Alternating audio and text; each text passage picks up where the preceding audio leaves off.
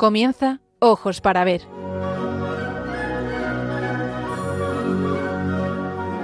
Un programa dirigido por Andrés Jiménez con la participación de Miguel Ángel Irigaray.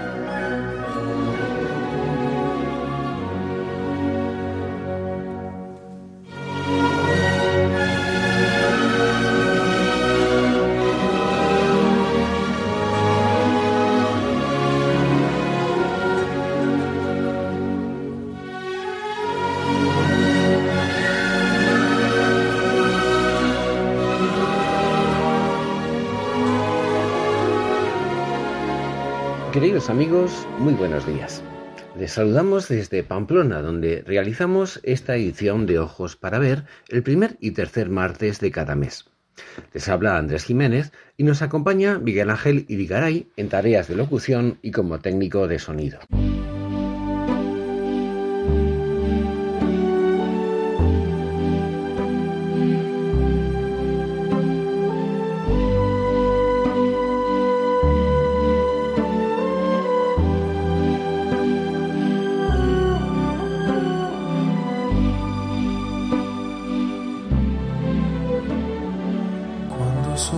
Hablaremos hoy de una forma excelente de belleza.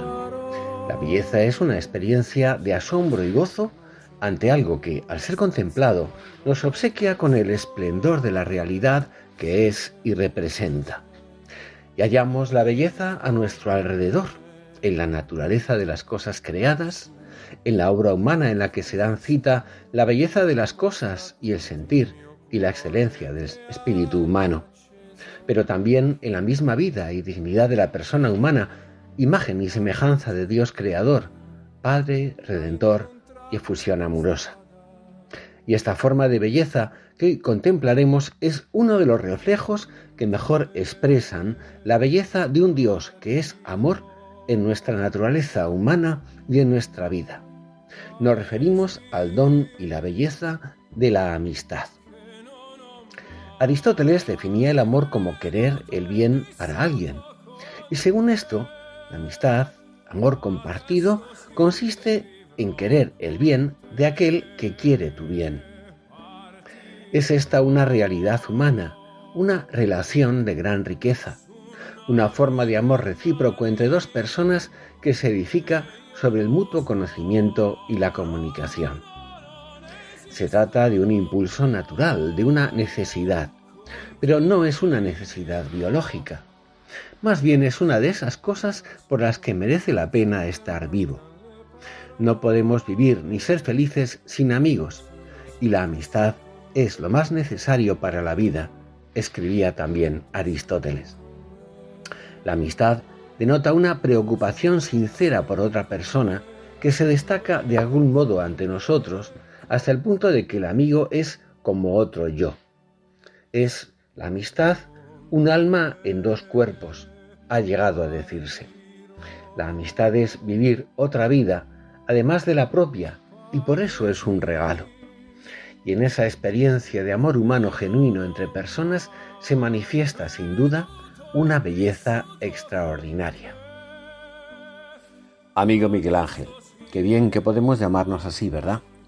Muy buenos días, ¿cómo te va? Muy buenos días, Andrés. Muy buenos días, oyentes de Radio María. Pues sí, qué precioso que, que podamos llamarnos amigos, ¿verdad, Andrés? Y también recordamos a nuestro amigo Santiago, que nos estará viendo desde el cielo y apoyándonos sin duda desde esa llama de honor viva que la estará viviendo, esperamos, en toda su presencia y esplendor. Pues qué precioso, qué precioso que podamos, verdad, llamarnos amigos Qué bonita es la amistad, me encanta a mí la amistad. Yo soy un gran amigo de la amistad. De esa amistad que surge siempre como un regalo, como bien decías. Caminamos por el mundo incompletos hasta que comprendemos con nuestra carne y con nuestra alma el valor del amor y de la amistad. La amistad es, de hecho, amor recíproco. Los amigos sostienen y embellecen nuestro mundo. Qué verdad. El Papa Benedicto XVI añadía además que la amistad es uno de los sentimientos humanos más nobles y elevados que la gracia divina purifica y transfigura. Este sentimiento puede nacer en ocasiones de modo espontáneo, pero en todo caso necesita crecer mediante el trato y la consiguiente dedicación de tiempo. La amistad es también una tarea y un vínculo que hay que saber cuidar. La amistad es una comunicación sincera en las dos direcciones porque se comparten las alegrías, las ilusiones y proyectos y también las penas. Los amigos nos alegramos por lo bueno y nos apoyamos en lo difícil. Idem vele, idem nole. Querer lo mismo y rechazar lo mismo. Es lo que los antiguos han reconocido como uno de los aspectos esenciales del amor, hacerse uno semejante al otro, lo cual lleva a un pensar y desear común. En su libro Tierra de Hombres, Antoine de Saint-Exupéry escribe que amar no es mirarse el uno al otro, sino mirar juntos en la misma dirección. Solo cuando estamos unidos a nuestros hermanos, a nuestros amigos, por un objetivo común ajeno a nosotros, respiramos. Nuestras metas son las mismas. Por el contrario, el individualismo siembra egoísmo, esterilidad y falta de sentido. Hoy parece que nos zarandea una terrible pandemia, el vacío existencial. Se nos repite con gran frecuencia que se han multiplicado en nuestra sociedad los problemas y tensiones que tienen que ver con la salud mental, seguramente porque el individualismo triunfa por doquier. Ese mismo individualismo nos ha robado nuestros vínculos humanos más valiosos, nos ha aplastado contra las pantallas y nos ha hecho caer masivamente en las redes de las redes sociales. Si se prescriben cada vez más ansiolíticos, se consumen más drogas y hay más suicidios, es entre otras cosas porque estamos cada vez más solos. Pocos nos regalan su tiempo sin más. Las probabilidades de caer en la depresión o en la ansiedad son inversamente proporcionales a la cantidad de amor que uno recibe de sus amigos. No tiene que extrañarnos que el mismo Dios hecho carne, Cristo, nos ha querido mostrar la importancia de la amistad para encontrar el sentido de la vida, la esperanza de una salvación, cuando nos ha dicho en la intimidad del cenáculo, a vosotros os he llamado amigos. Están escuchando Ojos para Ver con Andrés Jiménez.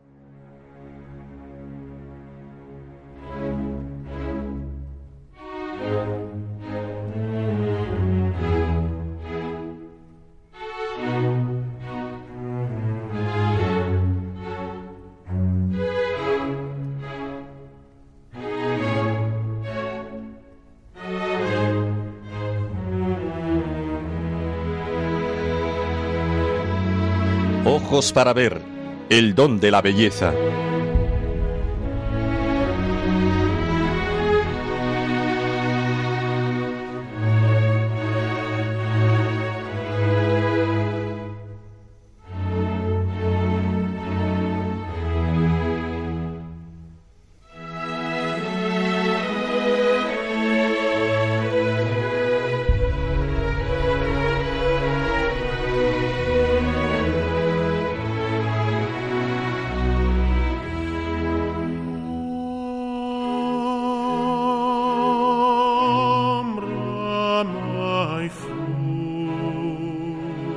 Existen cierto tipo de bienes o valores que no se ven ni se miden, que no tienen precio, decimos, que no son susceptibles de cálculo, pero que hacen que esta vida valga la pena ser vivida. Entre ellas, el amor personal, el perdón, incluso la experiencia misma de la belleza o la persona misma, y la amistad. Estos bienes no pueden ser comprados ni vendidos, ni producidos con una finalidad posesiva. Esto nos lleva a pensar, eso sí, contracorriente, porque no es esta la mentalidad hoy dominante, que precisamente lo más importante, lo más valioso en la vida es gratuito. Uno de los libros más hermosos que se han escrito sobre la amistad es El Principito, de Antoine de Saint-Exupéry. En él se dice precisamente lo siguiente: En tu planeta, los hombres compran cosas hechas a los mercaderes. Pero como no existen los mercaderes de amigos, los hombres no tienen amigos. Todo esto se refleja, por ejemplo, en las palabras que se intercambian después de dar algo gratuitamente. El que recibe suele responder diciendo gracias, y a veces muchas gracias. De este modo manifiesta gratitud hacia el otro por haber recibido una gracia, un don gratuito, algo no exigido ni exigible. Y el que ha dado suele replicar de nada. Con estas palabras, quien da libera al que recibe de la obligación de dar después, porque recalca que lo ha hecho libremente, porque sí, gratuitamente, sin esperar otra cosa a cambio, es decir, por nada. El amor de amistad, que es un amor de benevolencia, no tiene precio y además rechaza cualquier tipo de instrumentalización. Ninguna persona es meramente útil, querida en función de otro, sino digna, amada por ella misma. Se la valora, se la debe valorar como un bien excelso en sí misma, y además hay que buscar el bien para ella. Cicerón sigue a Aristóteles cuando afirma que aunque los amigos no se los quiere por eso, muchos son los beneficios que proporcionan, pero el mayor bien son ellos mismos. No hay dos amigos iguales, porque no hay dos personas iguales. Y lo mismo que las personas son únicas, única es también la relación de amistad con cada persona. La amistad perfecta, es decir, querer al otro desinteresadamente, no por lo que tiene, sino por ser quien es, añade Cicerón, solo puede darse entre hombres buenos, pues de estos es querer el bien ajeno antes que el propio. Por eso la amistad perfecta es realmente rara, pues pocos son los hombres capaces de querer así, y también porque se necesita intimidad, y como ésta a su vez requiere tiempo y es difícil, no se puede ser amigo de muchos con amistad perfecta. Cuenta Genofonte en sus memorables que el sofista Antifón intentó atraerse a los amigos y discípulos de Sócrates, manifestando que la vida de éste no podía ser feliz ni provechosa, especialmente a causa de su gran pobreza.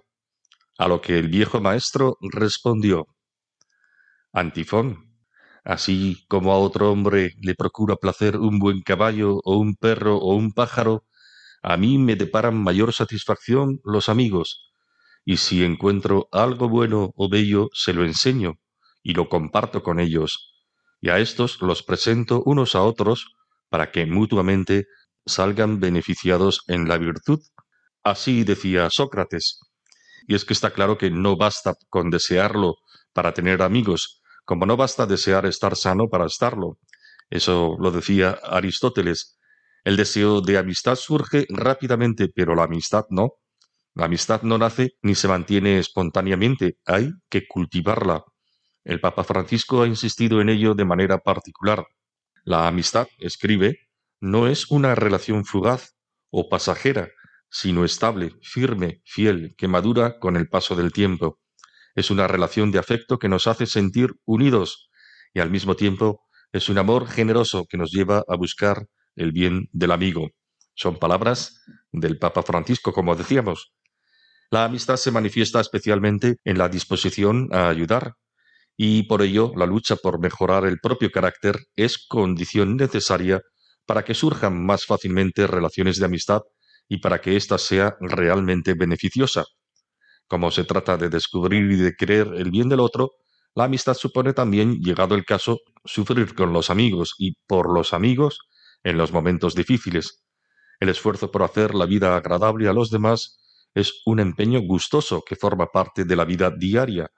Afabilidad, alegría, paciencia, optimismo, delicadeza y todas las virtudes que hacen amable la convivencia son importantes para que las personas puedan sentirse acogidas y valoradas. La amistad es una relación que se basa en la confianza mutua y la suscita, la hace crecer. Ser amigo es confiar en el otro desinteresadamente, renunciando incluso a ser correspondido, porque lo que más nos importa es el bien del otro, ya que se quiere al amigo por sí mismo y no por lo que tiene, como ya hemos dicho. Importa aquí más el comprender y el escuchar que el ser comprendido y atendido. En la amistad verdadera hallamos sinceridad, benevolencia, preocupación desinteresada. Los que no tienen nada no pueden compartir nada. Los que no van a ninguna parte no pueden tener compañeros de ruta, ha escrito C.S. Lewis. A su vez, la amistad el deseo del bien para el amigo, ayuda a crecer en la virtud. Ayuda, alimenta y estimula al bien. Como dice el poeta Pedro Salinas, es que quiero sacar de ti tu mejor tú. La amistad, al igual que la educación y el cultivo personal, tienen en el fondo como objeto y resultado el crecimiento moral, el avance hacia un estado de virtud en la persona, su maduración y perfeccionamiento. La amistad se construye sobre algo común, por ejemplo, una actividad, una circunstancia peculiar, no sé, el, mismo origen, eh, trabajo o aficiones en un contexto extraño, por ejemplo. Por esto, el compañerismo no es lo mismo que la amistad, pero puede ser ocasión propicia para ella. Esta surge cuando dos compañeros descubren que tienen algo más en común, ideas, intereses, gustos. Es como si dijeran, ¿cómo? ¿Tú también? La amistad es de tanta mayor calidad cuanto más noble o valioso sea lo que se comparte. Y en el mejor y más genuino de los casos, lo que se comparte es la propia intimidad. La amistad realiza una completa identidad de voluntades, de corazones, de sentimientos.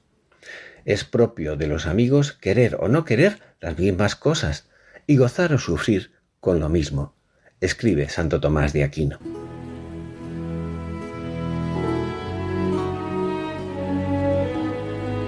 Aprender a mirar. Ojos para ver. Radio María.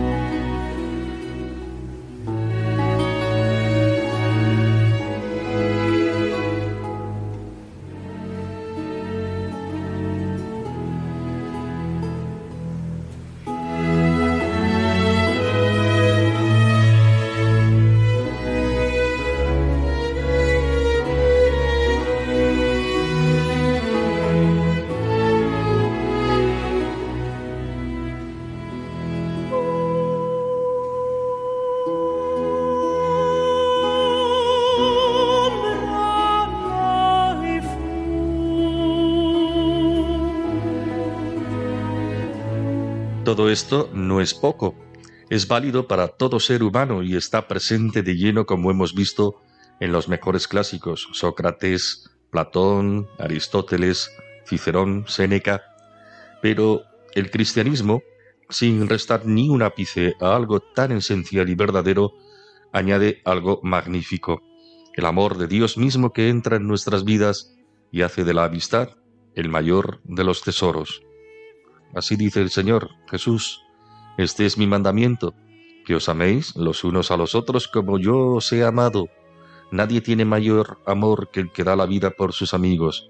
Vosotros sois mis amigos si hacéis lo que yo os mando. No os llamo siervos, a vosotros os he llamado amigos. Y como diría el poeta, el que lo probó, lo sabe. Encontramos en la revelación cristiana una verdadera carta magna de la amistad, que como ya hemos dicho, en nada renuncia a cuanto de ésta han elogiado los mejores clásicos, pero que nos muestra una hondura y una belleza aún mayor. Muchos serían los casos que podríamos exponer. Es paradigmática, por ejemplo, la amistad entre los jóvenes David y Jonatán, Jonatán llegó a arriesgar su vida al trono por defender a su amigo, pues le tenía tanto afecto como a sí mismo. Esa sincera amistad, además, impulsaba a los dos a mantener su fidelidad a Dios, como se nos dice en el primer libro de Samuel. Jesucristo, modelo de hombre perfecto, vivió plenamente el valor humano de la amistad. No olvidemos, por ejemplo, que los fariseos le criticaron por ser amigo de publicanos y pecadores en Mateo 11:19, como si esto fuera algo malo. Vemos en los evangelios que cualquier circunstancia sirve a Jesús para entablar una relación de amistad. Muchas veces lo vemos detenerse con cada uno. La amistad desemboca naturalmente en la confidencia personal llena de delicadeza y respeto. Pocos minutos de conversación bastaron para que la samaritana, por ejemplo, se sintiera conocida y comprendida. Otro caso palpable es el de los hermanos de Betania. Allí, en largas jornadas de intimidad, Jesús se sabe entre amigos en los que confía plenamente y en cuya amistad precisamente descansa. Él sabe de delicadezas, de decir la palabra que anima, de corresponder a la amistad con la amistad, dando lugar a una profunda confianza. También cabe decir que la amistad de Jesús acepta la capacidad de arriesgar, la posibilidad de no ser correspondido. Se pone de manifiesto esta experiencia cuando el joven rico prefiere tomar otro camino. Pero cuando el Señor muestra con mayor hondura el deseo de ofrecernos su amistad es durante la última cena, como ya decíamos antes. En la intimidad del cenáculo, Jesús dice a los apóstoles, a vosotros os he llamado amigos. Es también proverbial y magnífico el caso de dos grandes amigos, San Basilio y San Gregorio Neacianceno, allá por el siglo IV. San Gregorio cuenta que una sola tarea y afán había para ambos, y era esta la virtud. La amistad que trabaron ya en su juventud los mantuvo unidos a lo largo de toda su vida, hasta el punto de que son recordados el mismo día en el calendario litúrgico, el día 2 de enero. San Agustín nos habla larga y emocionadamente en el libro cuarto de las Confesiones de un amigo anónimo fallecido en la edad juvenil. Las páginas que dedica a este amigo del alma son de un lirismo sin par en la literatura universal de la amistad. Escribe, Cuanto miraba era muerte para mí. La patria me era un suplicio y la casa paterna un tormento insufrible. Y cuanto había comunicado con él, se me volvía sin él tormento cruel. Le buscaban mis ojos y no aparecía.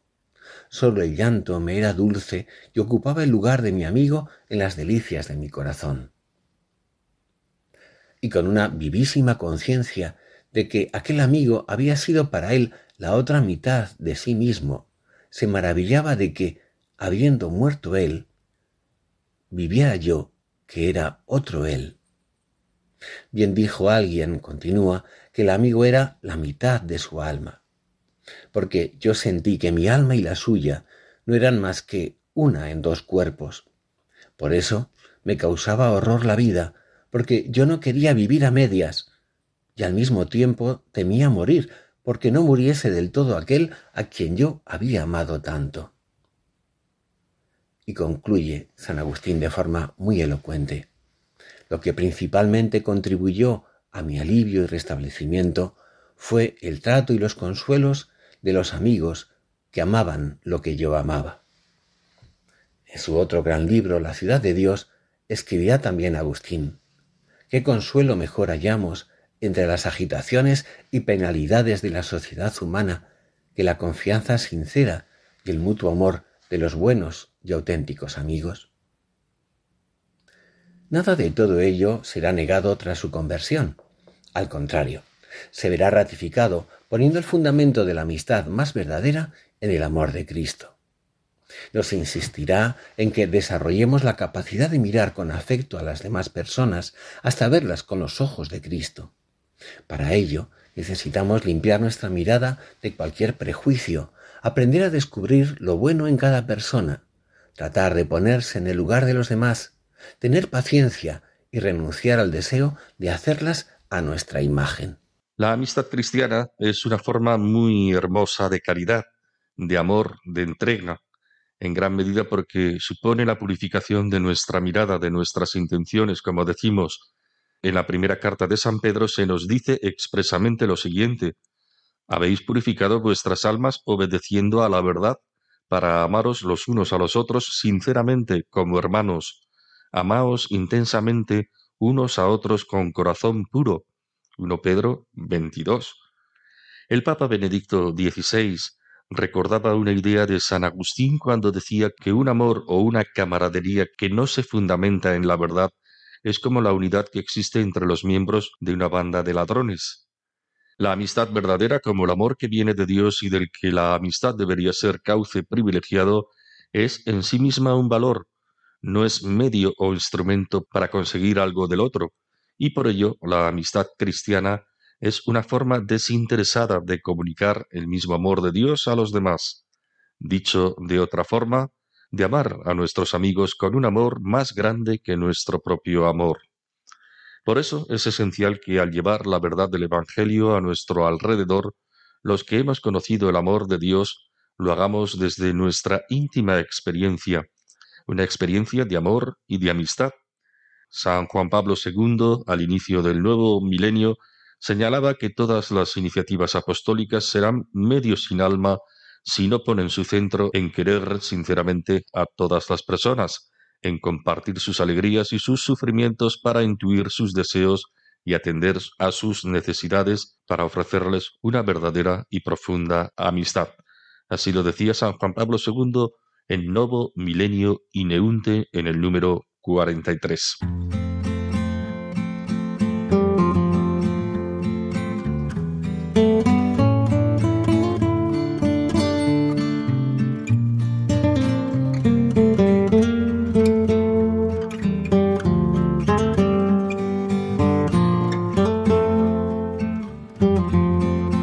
En ojos para ver, momento para la pintura.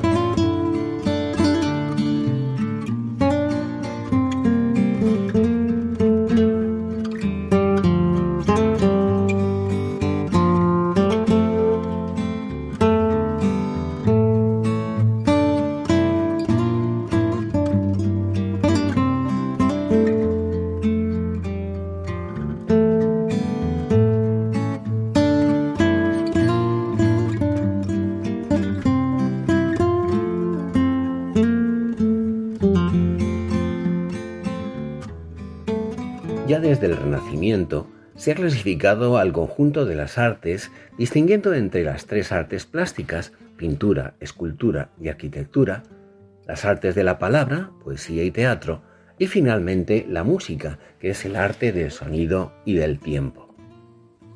Más recientemente se empezó a hablar del cine como el séptimo arte, para incorporarlo a las otras seis mencionadas, sin caer seguramente en la cuenta de que el cine es el arte de las imágenes fotográficas en movimiento, por lo cual debería llamarse más bien el octavo, dejando el séptimo lugar para la fotografía. Pues bien, como es sabido, la erupción de la fotografía trajo consigo, entre otras cosas, una cierta crisis para la pintura, que se vio superada en algún sentido como imitación fiel de la realidad. No andaremos demasiado en esta cuestión, pero sí resaltaremos en esta sección que la fotografía ha sido capaz, además de reflejar miméticamente los objetos y las cosas, de adquirir un verdadero significado pictórico, al mostrar aspectos de la realidad con un lenguaje altamente sugerente, en el que se pone de manifiesto la sensibilidad del artista y la capacidad de reflexión, resonancia y, por así decir, recreación por parte del espectador mismo que contempla. Almuerzo en lo alto de un rascacielos, no sé decirlo en inglés, por lo tanto no lo diré, es una de las fotografías más eh, famosas de la historia. La fotografía se publicó en el New York Herald Tribune, sin mencionar a su autor.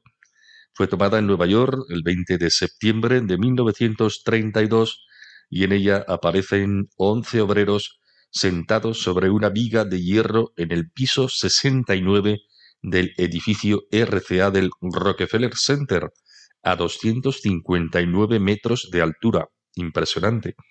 Al fondo se vislumbra casi entre penumbras un mar de edificios y tejados situados en un plano inferior.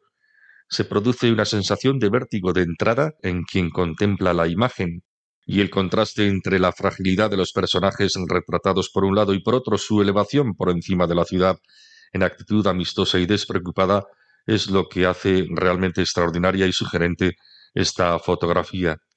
La imagen de gran potencia visual se convirtió en un símbolo de laboriosidad, de amistad y también del ingenio y la dignidad del ser humano y del trabajo mismo. La primera impresión es de grandiosidad por el fondo de los edificios de la gran ciudad. Llama, sin embargo, la atención sobre todo por la presencia relajada de los hombres que, encaramados a una viga sobre el abismo, almuerzan tranquilamente, entre bromas incluso. El contraste es llamativo, impresionante. Un mismo trabajo, realizado en el mismo lugar, cobrando incluso el mismo sueldo, puede estar guiado por motivaciones distintas y ser ocasión de intenciones y vivencias dispares. Lo que marca la diferencia es el cómo y el para qué, de mala gana o con ilusión, rutinaria o creativamente, con afán de destacar sobre los demás o buscando dar lo mejor de uno mismo, sirviéndose a sí mismo o sirviendo a otras personas.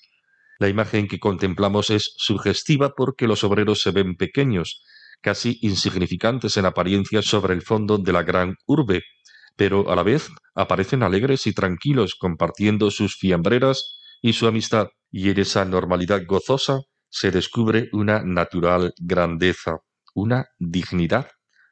El trabajo les une y les hace grandes, como colaboradores, colaboradores, impulsores de un gran proyecto en el que el hombre parece que se eleva hacia lo más alto, y ellos, con sus vidas y sus esfuerzos, provenientes de hogares y lugares distintos, cada uno con una historia irrepetible, colaboran unidos por medio de su trabajo en la construcción de una ciudad para los hombres. La amistad hace del grupo un acontecimiento lleno de alegría.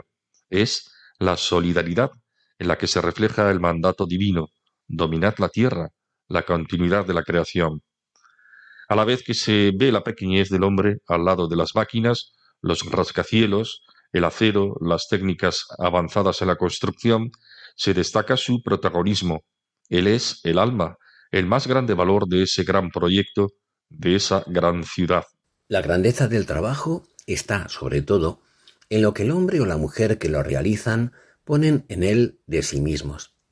Un trabajo sencillo y humilde, por el modo en que lo realiza una persona, puede tener más valor moral y humano que la profesión más cotizada social y económicamente. El amor, la amistad, la solidaridad, el compañerismo, el servicio, la honradez, el crecimiento en valores humanos y virtudes, hacen que el trabajo sea una fuente de dignidad para el ser humano que lo realiza y para aquellos que se benefician de él. También por el hecho de que es justamente una persona la que lo realiza. Dios puso al hombre en el jardín para que lo cultivara y lo cuidara. El trabajo humano en toda su amplitud es una colaboración entre el hombre y Dios. El dominio de la tierra es, en realidad, un cuidado responsable para hacer más habitable el mundo y para llevar todas las cosas a su perfección en lo posible.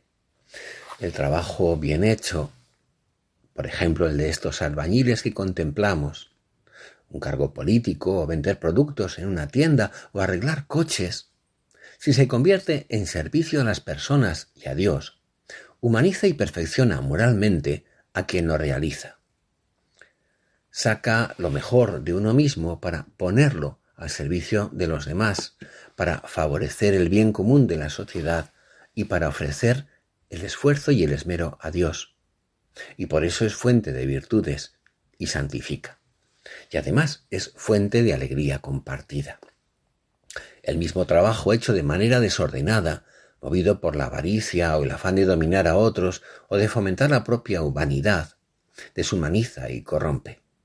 Un trabajo realizado de mala gana o buscando solo el provecho propio de manera egoísta, incluso perjudicando injustamente a otras personas, contribuye a sembrar el vicio, el mal carácter y la insolidaridad.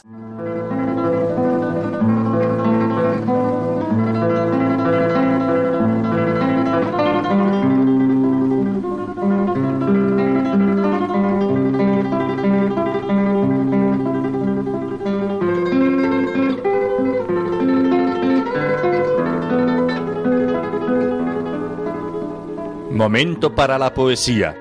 Ojos para ver. Radio María.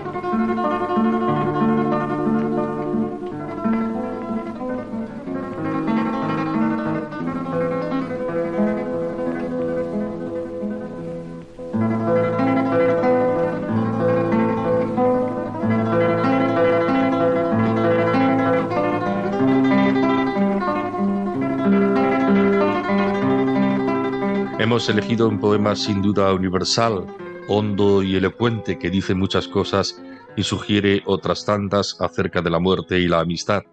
La elegía a Ramón Sige de Miguel Hernández.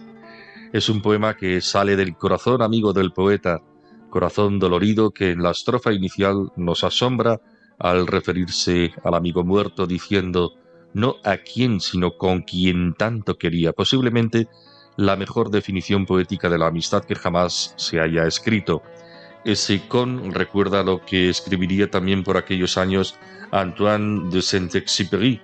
Amarse no es mirarse el uno al otro, es mirar los dos en la misma dirección. ¿Quién era Ramón Sige? En realidad se llamaba José Ramón Marín Gutiérrez y vivió entre 1913 y 1935. Murió así pues con 22 años pues su salud era tan endeble como lúcida era su inteligencia y férrea su voluntad.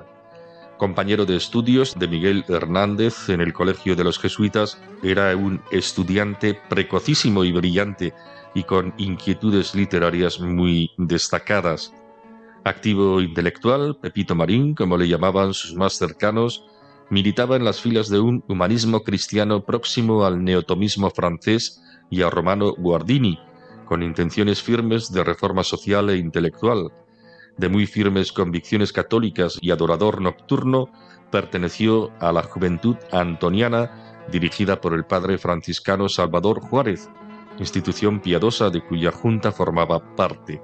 El apellido Sige, de su seudónimo, describe el término griego que nosotros traducimos como alma. Su novia, a la que se alude en el poema, fue Josefina Fenol Felices, dos años más joven que él.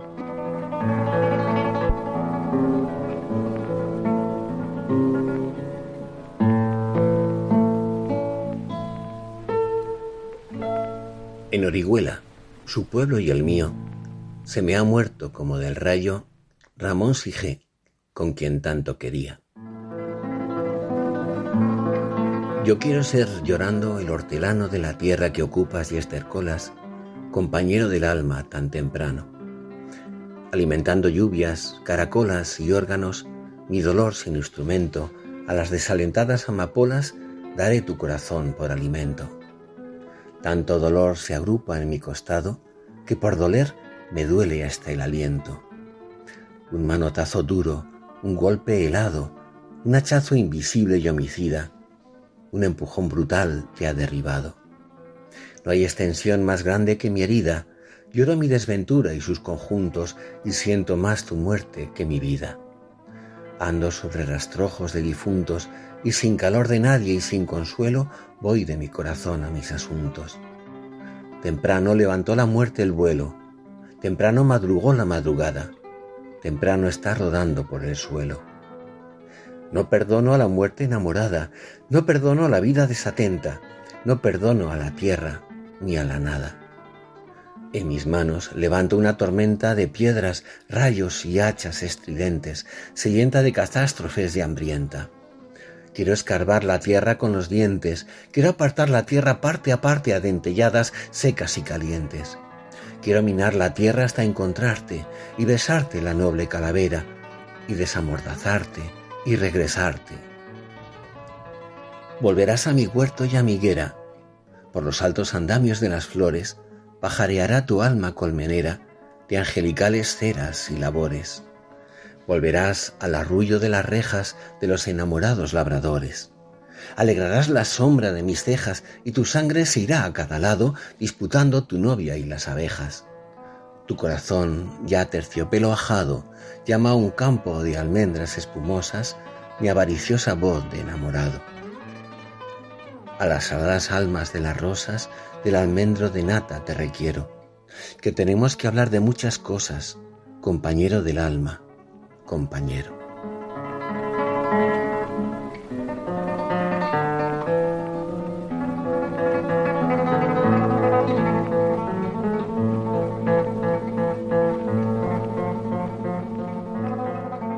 La estructura, en versos endecasílabos que se van encadenando en tercetos, Destacaremos sobre todo la fuerza expresiva de las imágenes que reflejan la crudeza del dolor que las anima.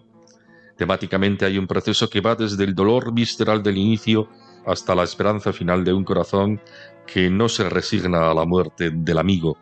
El dolor es, en efecto, el punto de arranque y el comienzo, por lo inesperado y cruel de la muerte del amigo amado.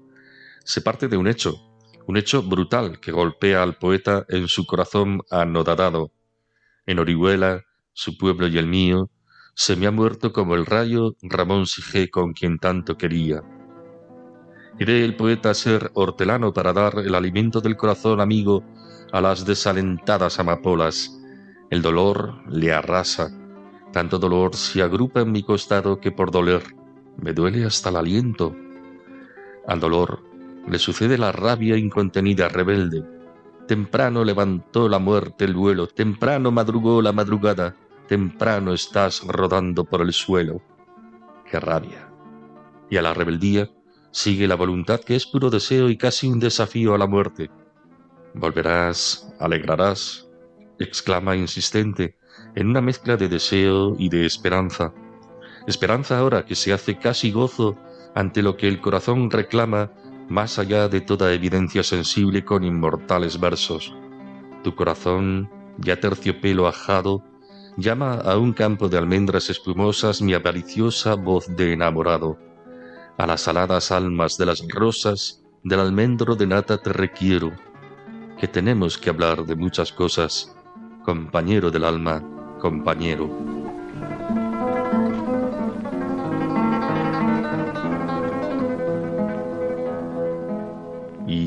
No ha de haber una respuesta que confirme esa esperanza del corazón humano movido por una inquebrantable amistad. Eso nos preguntamos.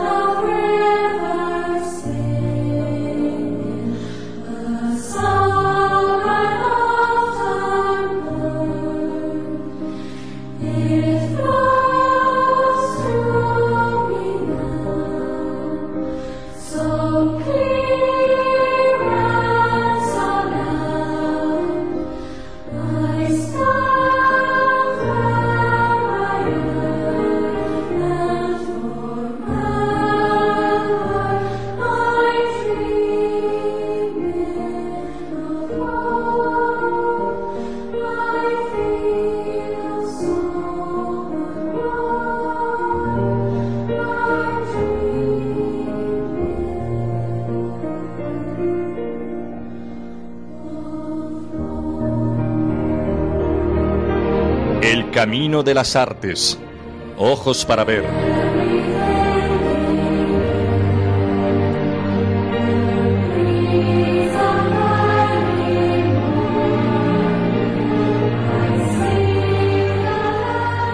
Seguramente todos hemos escuchado o nos suena al menos al dúo norteamericano compuesto por Paul Simon y Art Garfunkel.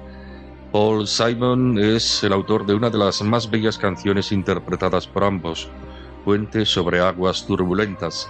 Simon escribió la canción en 1969. Cuando estés cansado y te sientas pequeño, cuando se aneguen de lágrimas tus ojos, yo iré a secarlas. Comienza la canción. La compasión es uno de los sentimientos humanos más nobles y profundos, uno de los mayores dones inherentes también a la amistad. Cuando peor estés y nadie te preste atención, cuando estés en la calle perdido y la noche te aplaste sin piedad, yo te consolaré, me pondré a tu lado. Cuando llegue la oscuridad y el dolor te envuelva, me extenderé como un puente sobre aguas turbulentas. Es la tarea y la disposición que se espera de un amigo. Tal vez muchos no sepan que Simon compuso esta canción inspirado por una estrofa de un himno cristiano. Seré tu puente sobre aguas profundas si confías en mi nombre. A su vez, la melodía está inspirada en otro himno, esta vez atribuido a San Bernardo, que se titula Salve Mundi Salutare, en la versión de Johann Sebastian Bach, y en el cual se canta a Jesucristo crucificado, a quien en el himno se llama precisamente amigo. Cuando estás cansado y te sientas insignificante, cuando se aneguen de lágrimas tus ojos y ve yo a secarlas. Estoy de tu lado cuando los tiempos se pongan difíciles y no encuentres amigos. Como un puente sobre aguas turbulentas me extenderé. Como un puente sobre aguas turbulentas me extenderé. Cuando peor estés y nadie te preste atención, cuando estés en la calle perdido y la noche te aplaste sin piedad, yo te consolaré. Me pondré a tu lado cuando llegue la oscuridad y el dolor te envuelva. Como un puente sobre aguas turbulentas me extenderé. Como un puente sobre aguas turbulentas me extenderé. Navega, chica de plata, navega. Ha llegado el momento de brillar. Todos tus sueños están en camino. Mira cómo brillan. Si necesitas un amigo, yo navego detrás, pendiente de ti. Como un puente sobre aguas turbulentas, te tranquilizaré. Como un puente sobre aguas turbulentas, te tranquilizaré.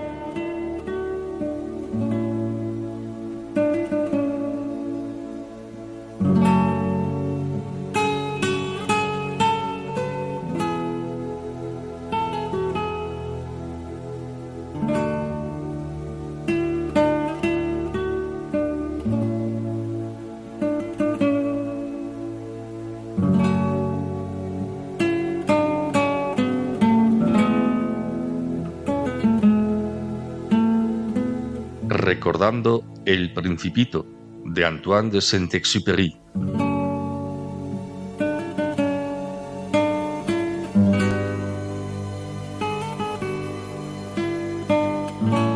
Para evocar el tema de la amistad, pocas páginas en la literatura contemporánea son comparables con el capítulo 21 del Principito de Saint-Exupéry. El Principito, recordemos, se encontraba abrumado por una brutal decepción tras encontrar en un solo jardín cinco mil rosas tan hermosas o más que la que dejó en su planeta y que él creía única en el universo. Pero su amigo, el zorro, demostrará que a pesar de ello, su flor sigue siendo única.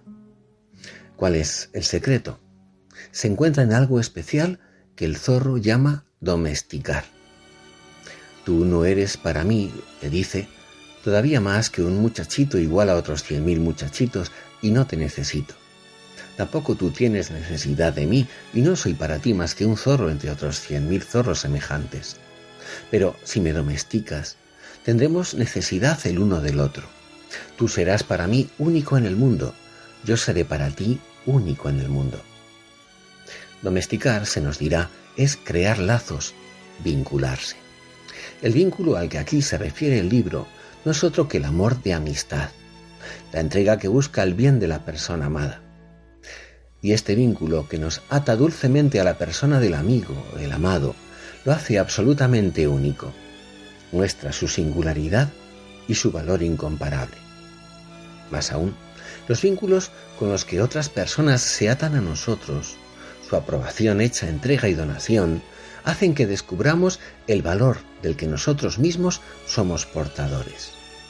Al haber sido elegidos no a la fuerza, sino con libertad, al comprobar que alguien nos prefiere, e incluso antes que a sí mismo, nos descubrimos llenos de valor, hasta el punto de haber hecho exclamar a quien nos ama, tú me importas, es bueno que existas, es bueno que estés en el mundo y estoy dispuesto o dispuesta a ponerme a tu disposición para que crezcas, para que aumente tu bien, para lo que necesites, porque quiero tu bien incluso por encima del mío. ¿Y qué hace falta para amar así? Tiempo, dedicación, paciencia. Las prisas y el utilitarismo son la muerte del amor humano y de la amistad. Escribe Saint-Exupéry. Los hombres ya no tienen tiempo de conocer nada. Compran cosas hechas a los mercaderes. Pero como no existen mercaderes de amigos, los hombres ya no tienen amigos. Y el zorro dice entonces al principito, si quieres un amigo, domestícame. ¿Qué hay que hacer? dijo el principito. Hay que ser muy paciente, contestó el zorro. Para crear lazos hace falta tiempo, paciencia, respeto, entrega.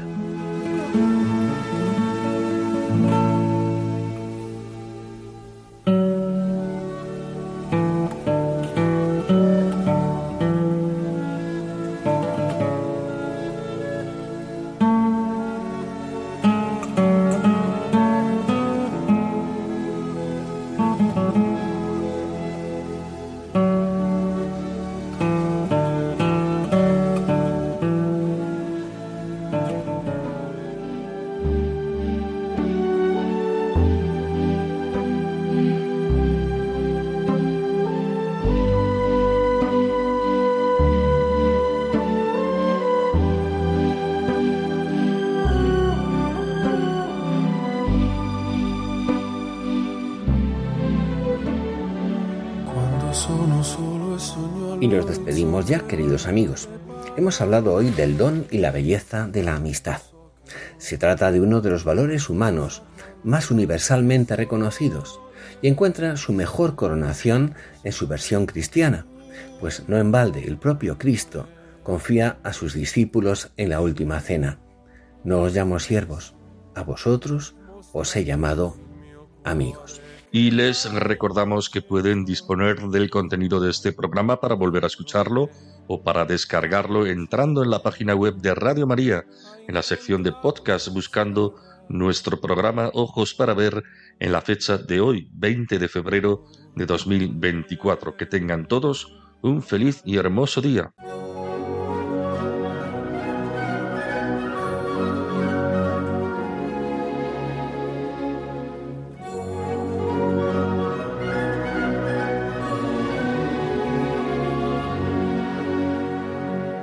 Así finaliza Ojos para Ver.